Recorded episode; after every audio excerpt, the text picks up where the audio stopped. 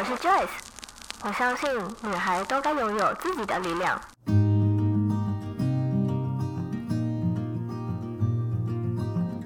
分享，让我们彼此之间不再疏远。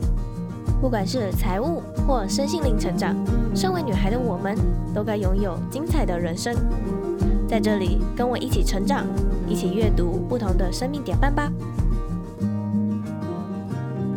欢迎你来到一则茶室。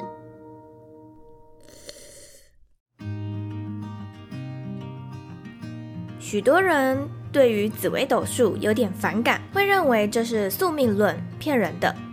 Joyce 既然采访过西方的占星师 Rita，也要来访谈看看东方的占星工具紫微斗数啊。于是今天邀请到了一位紫微斗数老师吕文秀老师来和我们聊聊紫微斗数到底是什么？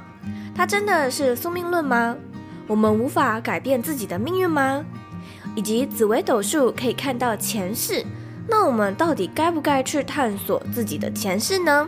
而在故事开始前，我还是要先为这一集下一句注解：命运虽然是命定的，但你还是可以开创自己的未来，开创自己的人生。准备好了吗？那么就先从吕文秀老师为什么会开始接触紫微斗数说起吧。今天呢，很荣幸的一则茶室可以邀请到一位紫微斗数老师，不知道线上的听众朋友们知不知道，或者是有没有认识紫微斗数呢？其实我。是完全没有接触过，而且我也是完全不认识这样的一个工具，所以我才觉得说好啊，那我们就邀请吕老师来跟我们聊聊什么是紫微斗数。那紫微斗数又可以帮助人看到什么样的讯息呢？更有趣的是，原来紫微斗数是可以看到我们自己的前世的。相信线上听众朋友们一定都知道说，Joyce 啊，我有在接触身心灵，那我对于看到前世是。蛮有兴趣的，我们等一下后面呢也会稍微聊到这件事情。那可以先请老师您稍微介绍一下你自己吗？以及当初为什么会开始接触紫微斗数呢？就是我会接触到紫微斗数，呃，其实要说到是二十三年前，二三年前的一个机缘，有遇到。一位通灵的，就是朋友的介绍。那个时候他看到我就的时候，他就跟我说，我以后会从事紫微斗数的服务。我那时候其实也不以为然，也没有管，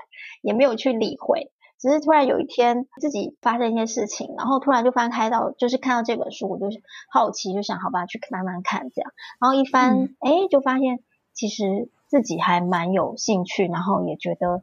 它有很深的哲理在里面，所以就开始研究，嗯、然后研究就开始去找身边的一些 人来算。当我开始做这个动作的时候，也很奇怪，就是好像感觉有一些那种无形的力量在指导我。结果就这样子到现在就这样，我也觉得这个机缘挺奇妙，就是都是别人介绍，一直以来我所有所有客人都是转介绍，所以我就开始从这里去自修，这样就是不能有。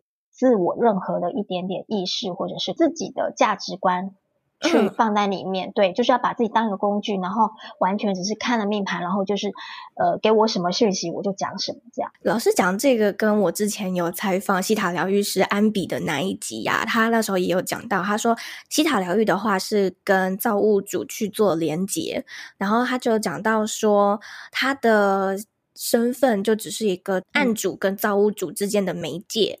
然后案主问什么，他问造物主，造物主回答，然后他再回答给案主。所以他说，在整个过程的时候，他觉得他就像是在看电影一样。我觉得好像每一个像是身心灵领域的老师们，就像老师说的，是一个工具的角色，或者是就像嗯安比说的，我们就是一个媒介而已。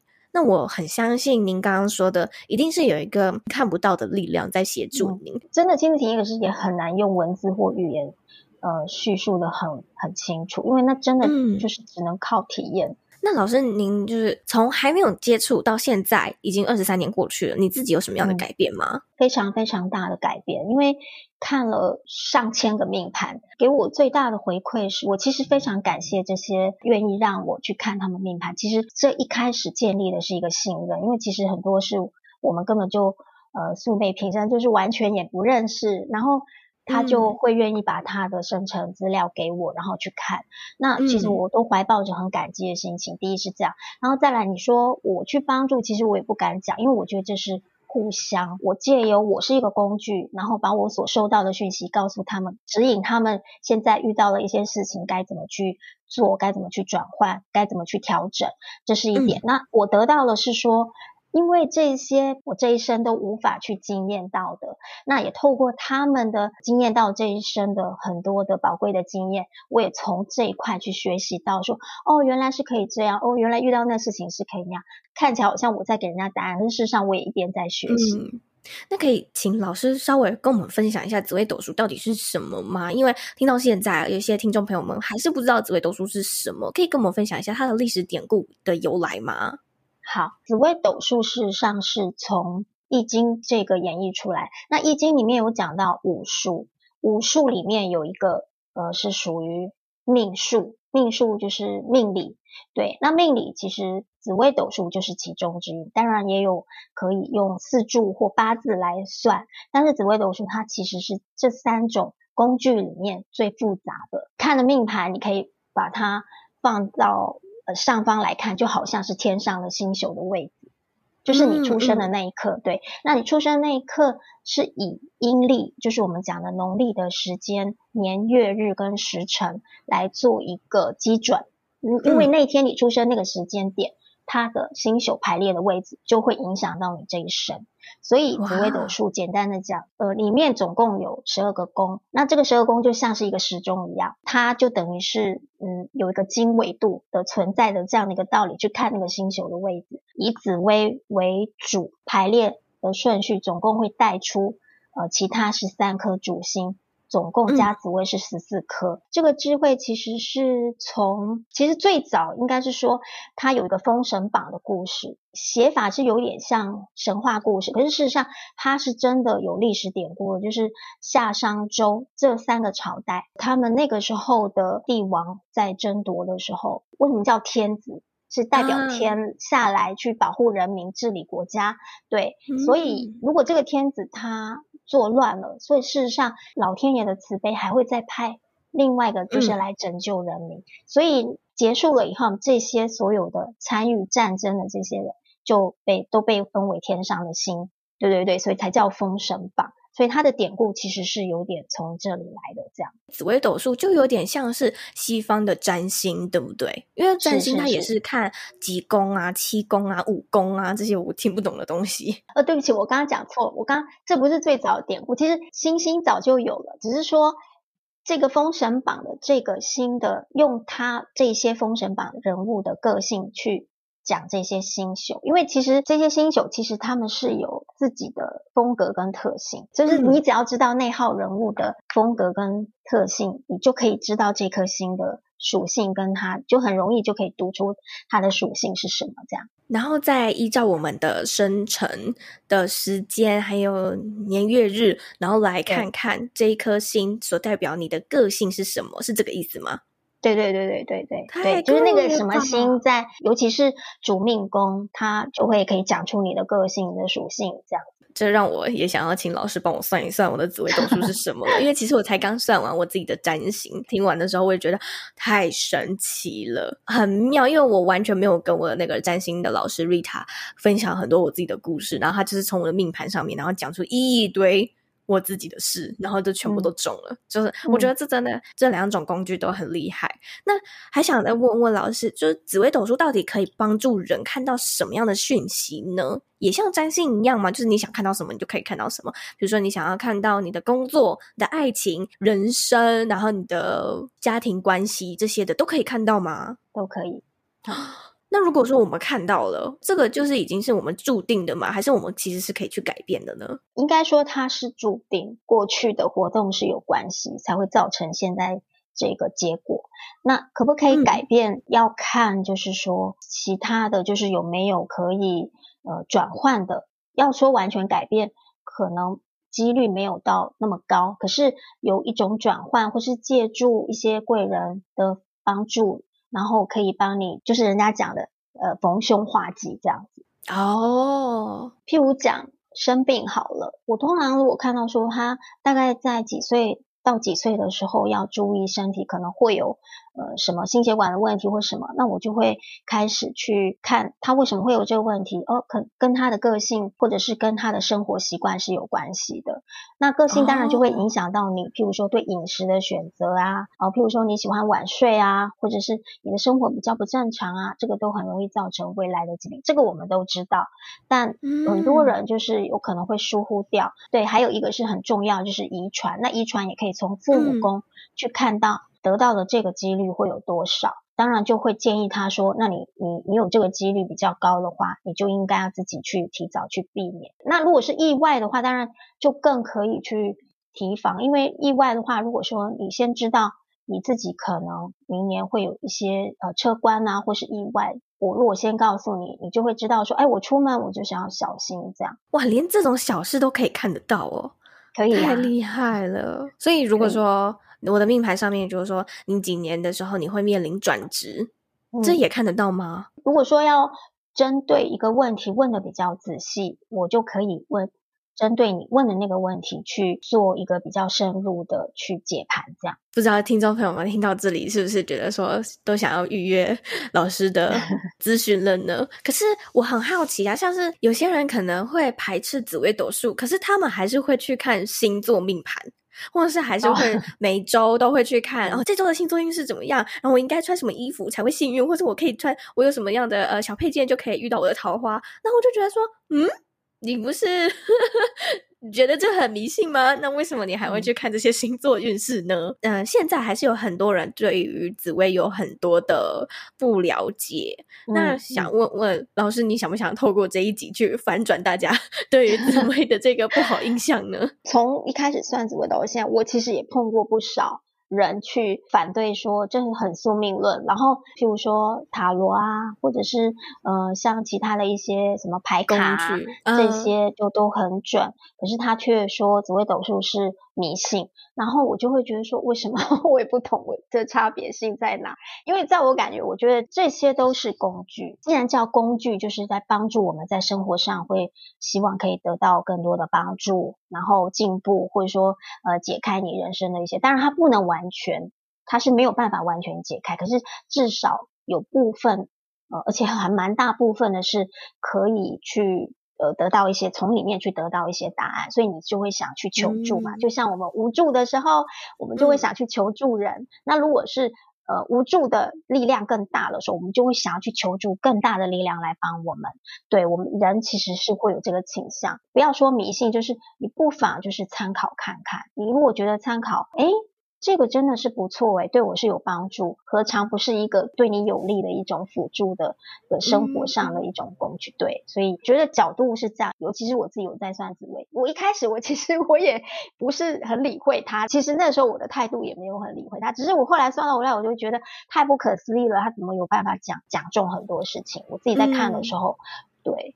呃，所以我才会发现说，诶，它真的是一个很不错的工具。就是有时候我会想知道，呃，明年我该往哪个方向，我去看一看，参考一下。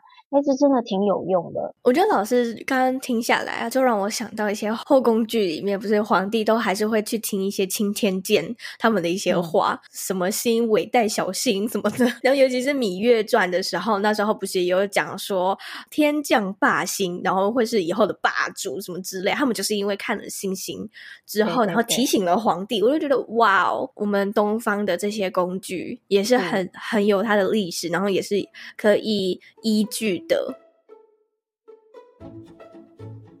如果你听到这里，表示你应该很喜欢一则茶室的内容吧？有一个惊喜要跟你分享，那就是我出自己的周边产品啦！从发想产品到最后生出这个宝宝，总共耗时我将近半年的时间，而我所开发出来的产品就是一则茶室的茶叶，是不是很棒？是不是很酷？以后你就可以边听一则茶社 Podcast 边喝我的茶叶了。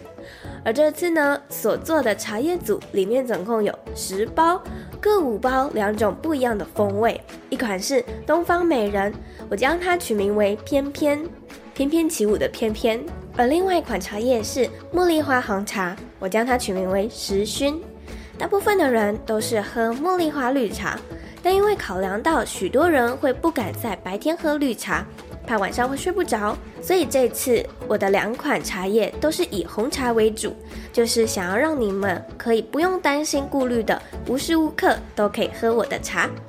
那在哪里可以买到呢？你可以点击下方资讯栏的地方，到一则茶室官方网站，或是到一则茶室的官方 IG。现在是首批预购时间，享有多件折扣优惠，你还在等什么？快点到下方资讯栏点击茶叶链接过去购买吧。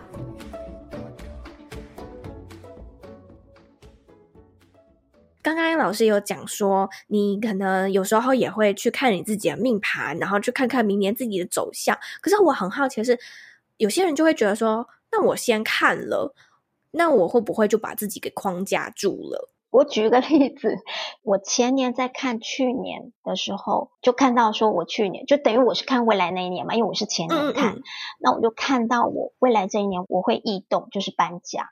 我那个时候我就觉得很痛苦，因为我最不想搬家。然后呢，我就想说，我就偏不搬。你不要看我这样哦，我好像我就会很相信，没有，有时候我会跟我自己作对，因为我就不想搬家。我想说，我不搬家，你总不能奈我如何吧？后来就是没办法，就是因为那个跟那个房子有点关系，我不得已就得真的就得搬。我真的也是服了，这是真的事情，对，这是真的事情。我最近啦，我最近有听一个 podcast，然后他他就讲说，那个主持人就讲说他嗯，在两年前的时候又给一个。老师是那种有有点像是庙里面的老师去给他算，他不是紫薇，然后他也不是，我我不知道他有没有同理，反正他就给他算，嗯、然后一他一坐下之后，他就因为他很想要问感情的事情，然后他就说我会不会有老公？他说你会结婚，但是你很晚婚，然后而且你以后会被你的小孩就是很困扰，就你需要花很多的心思，然后就嗯。等一下，我我其实是蛮想问，就是呃，我会不会有老公这件事情？而且其实我对小孩就是没有那么大的兴趣，不是说他不想要，而是有就有，没有就没有，他也不会。强求，只是他他他就觉得说，你怎么会会会说，就我我有小孩，而且我会为了我的小孩就还还蛮头疼的这件事情，而且他还讲说，呃，你两年后会会自己出来做老板。然后他那时候听到的时候，他整个超 shock 的，因为他说他当时是一个杂志社的编辑，他从来都没有想过说他要离开那间公司，因为他觉得他做得很稳，然后事业也也很很顺利，然后薪水也很不错，这样，所以他从来都没有想过他要自己出来做老板。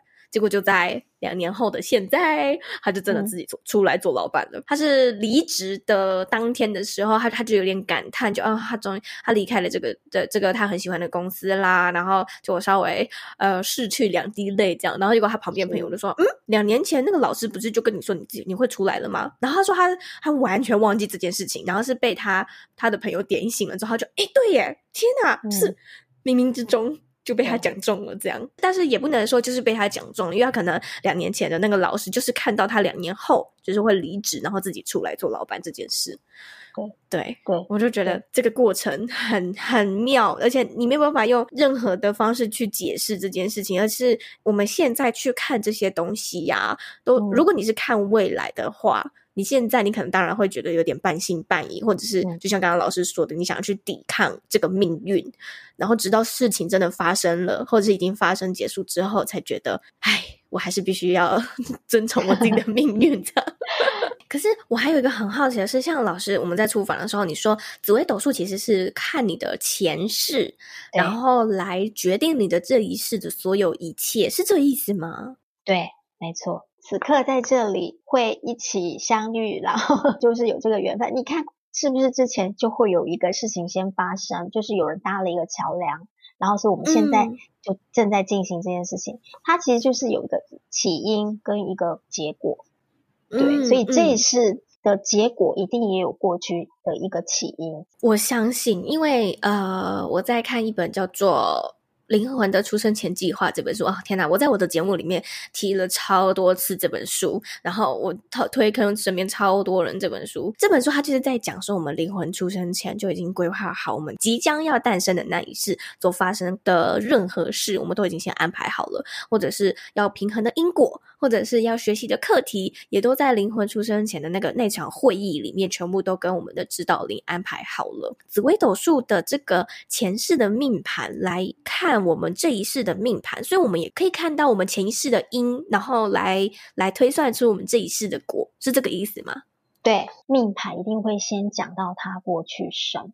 那当然，如果讲到过去生，有时候会很敏感的，好像会牵扯到一些好像跟信念或宗教有关的问题。我不会在这里讲，一直讲太多，因为我并不是要强迫他去相信某些宗教或是信念，而是紫微斗数它真的就是可以看到过去生的一些活动，所以才会去延伸到这一世会有了这样的一个活动的结果。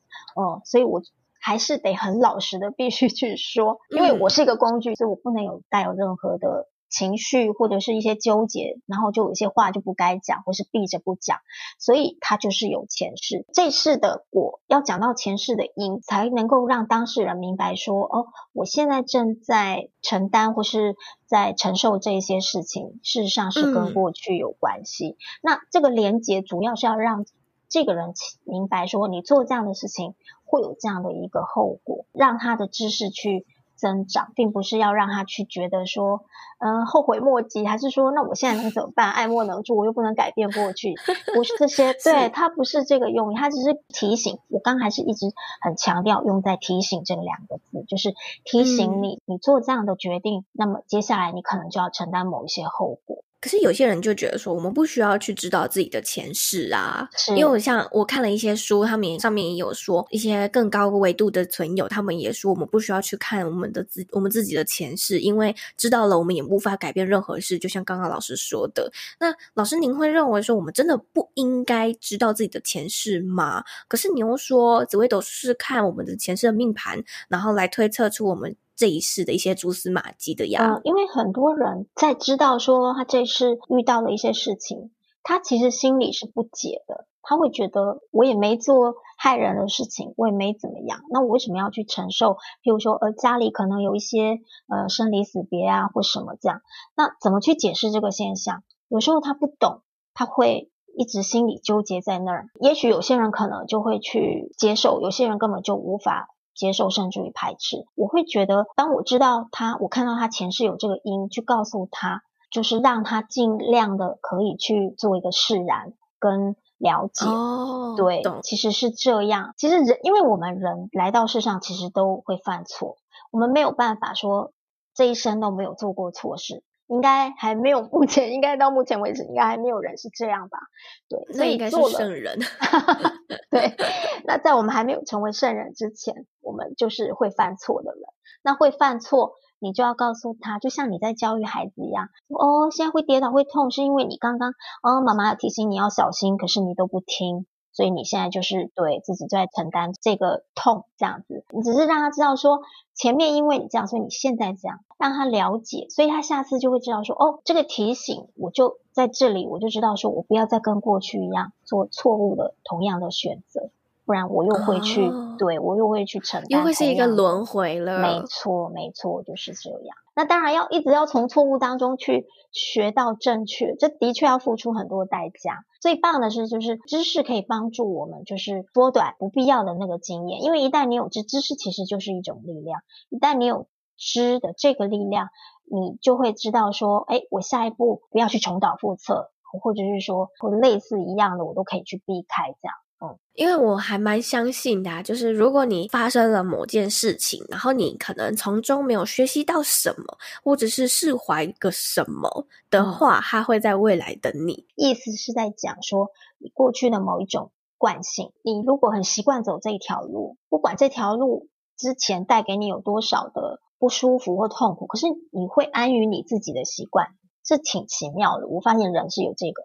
照着一个惯性定律在走，这个惯性我们就要讲出你那个盲点，因为你有这个惯性，所以你下次即使告诉你有一条不一样的路，哎，那个风景还蛮不错的，但是因为你不知，所以你你就会产生恐惧，你就会告诉你自己不要了，我还是去走我熟悉走熟悉的路，虽然那条路好像不是很舒服，可是 起码我觉得那个是我熟悉的这样。那我想就这边就问一下老师，就是好，您刚刚说的那个你搬家的这件事情。是这样的话，你之后有没有觉得说你在看你自己命盘的时候，你就不想要去违抗它了？你会这样吗？哎、欸，我好像还是会 有点，就是如果 你自己还是会，因为因为如果你算到自己。不喜欢了，你多多少少还是会抗拒，多多少少。嗯、对，刚、嗯、开始你就觉得我不想，我不想要去经验那个搬家这件事情，大家应该都不喜欢吧？对，啊、所以你就会觉得很累啊，对啊。然后就在想说，我为什么会搬家？我想不通哎、欸。可是那时候就会觉得。哎，算了，管他了，反正也许他不一定会 发生，我自己都会发生这种，真的我自己都会有这样的情形，更何况是别人，所以我可以很理解别人他不能接受的时候，对，对啊，我也有过经验，就是别人不接受，然后事后还来，就是再回过头来找我说，哎，老师你说的也都已经发生了，我现在要怎么办？然后我就会说 怎么？对啊，然后我就会觉得，哎，有点为难我，因为你都已经发生了，你再问我怎么办？已经来不及了。对对对，但是我会很能够谅解，因为我自己也也也有犯这样的毛病，真的。那所以我就会很理解那样的人，我会尽量的会去用一种方式是说，当然你也不一定要完全去采纳或相信我说的，可是你要记得我的立场只是一个提醒，我真的只是一个提醒。当你觉得说如果事情很严重，可能会进行到很严重，而而可以去把这个提醒拿来用的话，也许对于之后发生的情况，真的会有一点点改善。你你也可以用这样的心态去想。嗯、对，那我在这边补充一下，我就是我刚刚讲那个过去生跟这件事情，看这个命理，它其实已经没有办法用来改变过去，可是在未来，在未来，其实它是用在未来，你就会觉得不要纠结在过去。对对对，所以当然有些人就会说啊，因为过去就没有办法改变了，那。其实它并不是紫微斗数讲到前身，并不是让你去改变过去，而是知道你的过去，嗯、对，然后防患于一些未来的事情，这样。所以我们还是可以知道自己的前世的。对啊，这是一个美意啦。当然，你如果有人一直纠结在过去，那当然就。没得解了，对啊，我不知道这个故事可不可以分享，可是我也是在 YouTube 上面看到，我觉得很有趣。就是，嗯，我不知道老师知不知道萨古鲁，然后我那时候就是看他的影片，他当时就在分享说，有一天呢，有一个男的就来找他，他就说：“萨古鲁老师，你可不可以跟我的老婆聊一聊？”然后说：“嗯，你的老婆怎么了？”然后就说，我老婆认识了一个通灵师，然后那个通灵师让我的老婆相信汤姆克鲁斯是她前世的老公，是，所以我老婆就非常的兴奋，非常的开心。她现在每周都在郊区的一栋别墅里面办那种非常盛大的 party，就是希望哪天汤姆克鲁斯可以走进来，然后他们可以来个前世今生的相遇，这样。然后就说。嗯老师，你可以跟我老妻子说一下吗？我真的，我家住着汤姆克鲁斯的老婆，然后说我每周都在花这笔钱，这样。嗯、然后那个萨古鲁就说：“好好好，那你把你的老婆带过来。”然后那个妻子他就说：“我相信我老公已经跟你说了一些事，呃，已经说了我为什么会来的原因了。老师，你就跟我说吧，我上辈子的老公是不是汤姆克鲁斯？”嗯、然后，然后那个萨古鲁他就说：“他说是。”那个妻子就对吧？我就说嘛，我上辈子就是汤姆克鲁斯的老婆，然后他就很兴奋哦，这样。因为那萨古罗说，可是呢，需要跟你说，在上辈子的时候，他长得很丑，然后他就、嗯、啊，什么？怎么会？怎么可能？这他 讲这个故事的用意就是，我们可以知道自己的前世，但不要走火入魔。嗯嗯，因为有一些人可能就是知道了自己的前世之后，你就会深信。然后或者是啊，就有点像是入戏太深啦，因为你相信你的前世是这样的一个人，然后你就觉得说，我就是上辈子就是怎样怎样怎样，所以我这辈子也是很厉害啊，很风光啊什么的，然后你就会入戏太深，就走不出来了。所以这个这个就有点太走火入魔的倾向。所以我们是可以知道自己的前世，但是不要不要像那个妻子一样，深信自己是汤姆克鲁斯的老婆哦，在前世知道说啊，他有这么美好。的这样的一个经验，那人都是希望继续嘛，对不对？因为你美好，你就是想要继续去维持它，这样对。那不好的，你当然就是想要觉得说，我不要再发生了，我不想再经验同样的事。可是这件事情，你你如何去选择说，那么好，我还可以继续；那不好，我可以马上去切断它。这不是你自己一个人可以决定，嗯嗯，因为你有连接到你以外的。那些生命，但你也要看他们要不要。那万一他们不要呢？他们觉得你觉得不好，可是他们觉得好，或是你觉得好，他们觉得不好的时候，那请问，如果老天爷这个裁判，你觉得应该要判判给谁呢？就是呃，那我判给你继续，还是我判给他说不要？是不可能有办法去依照个人的意愿去仲裁。为什么？一定这样就不公平啦。如果依照我的意愿，那对方说我不要继续这个经验，那我为什么下辈子还要跟他结缘？这个事情并不是依照你想跟不想而去持续的，是依照当时你的活动。那这个活动可能我们就这就很复杂了，因为这个活动的这个内容，这个裁判并不是，其实这个裁判的决定力并不是在于我们。而是有一个对，有一个比较高的有能力的在那里去去做这样的一个审判。那我们通常我们都是很无意识，在生活当中我们都是很无意识的在去过我们的生活，呃所以我们才会去啊这个活动也做，那个活动也做，然后结果不知不觉就产生了很多的结果是这样。对，就像我们今天如果吃掉坏掉的东西，嗯、那我们可能没有察觉，诶，结果过了没多久我们就肚子痛。就是这个道理，就是这样而已。对啊，是，对，是执着于这已经是没有用了，因为你已经是肚子痛。那但是你放一个心情说，哦，那我下一次我是不是要注意，不要吃到坏掉的东西？我是不是吃东西的时候，我要去注意一下它的新鲜度？对，这就是我刚刚为什么要解释说，它并不是用来改变过去，它是用来在提醒你的未来。嗯这个例子举的超好的，啊，谢谢。这样我相信，我相信大家应该就就能够理解了，为什么会有这么多的人觉得说紫微斗数不好的原因，其实不是，而是你们应该要换一个角度，或者是换一个心态来看这件事情。不论是不是紫微斗数啦，我觉得每一个的工具都有。呃，一些人可能喜欢，或者是有些人不喜欢，但我们应该都是要用更开放的心情来看待这件事情的。对，你的结尾语很棒 谢谢。好，那最后呢，想问老师最后一个问题是：好，如果你的生命直到此刻的话，你会有遗憾吗？对这个物质的代表的一切，我是不会有遗憾。但如果唯一会有遗憾，就是觉得自己的灵性进步还不够。所以现在还在努力进修，这样。嗯，好，那最后如果听众朋友们有想要找到老师的话，可以在哪里找到你呢？粉丝专业可以打，可以打生命节嘛？嗯、对对对，就可以找到我。然后我的 logo 就是像一个天使的翅膀那样。好，那如果有听众朋友们听完这一集，想要请老师算紫微斗数的话，也可以到脸书粉专去私讯老师。那我会把相关的链接放在这一集的资讯栏的地方。那最后还是谢谢老师今天来到一则茶室跟我们分享。那我们就在这边跟听众说个拜拜吧。好，拜拜。拜拜。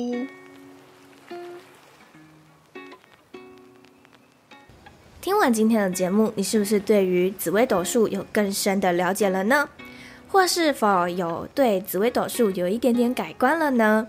其实啊，这些都是身心灵的工具，并没有说哪一个工具特别好，哪一个工具特别的准，而是端看你觉得哪一个工具对你来说最有帮助。虽然吕文修老师自己有说到，在帮自己看命盘时，也会觉得我就是不想要认这个命，我就是不想要跟着命盘上所指引的方向前进。但事实的结果你们也听到了，最后他还是屈服了。而我自己呢，也算过占星、人类图、紫微斗数。那你要说我真的全盘都相信吗？当然，我自己也曾经被这些算出来的结果所框架住了。所以我才会在这一集最后一直不断的强调，我们是可以有这个能力去改变自己的人生。老师也在访谈过程中说到，紫微斗数所说的只提供给你参考以及提醒之作用，而不是让你陷入更多的恐惧、更多的迷惘、更多的不安当中。也希望今天的这一集内容对你来说有帮助。非常欢迎你，可以帮我们将这一集截图分享到 Instagram 现实动态上面，并且写下你的心得感想，tag Joyce 的 IG 账号 J O Y C E H S H 点 C O。或是也可以帮我们在 Apple Podcast First Story 上面打新评分留言，写下你还希望 Joyce 分享什么样的故事内容，以及你也可以帮我们在资讯栏的地方点击赞助连接，请我喝杯茶，或是也可以直接购买一则茶室的周边产品，一则茶室茶叶组，这也是一种对我的支持哦。那我们就下周三早上八点准时在空中相见喽，拜拜。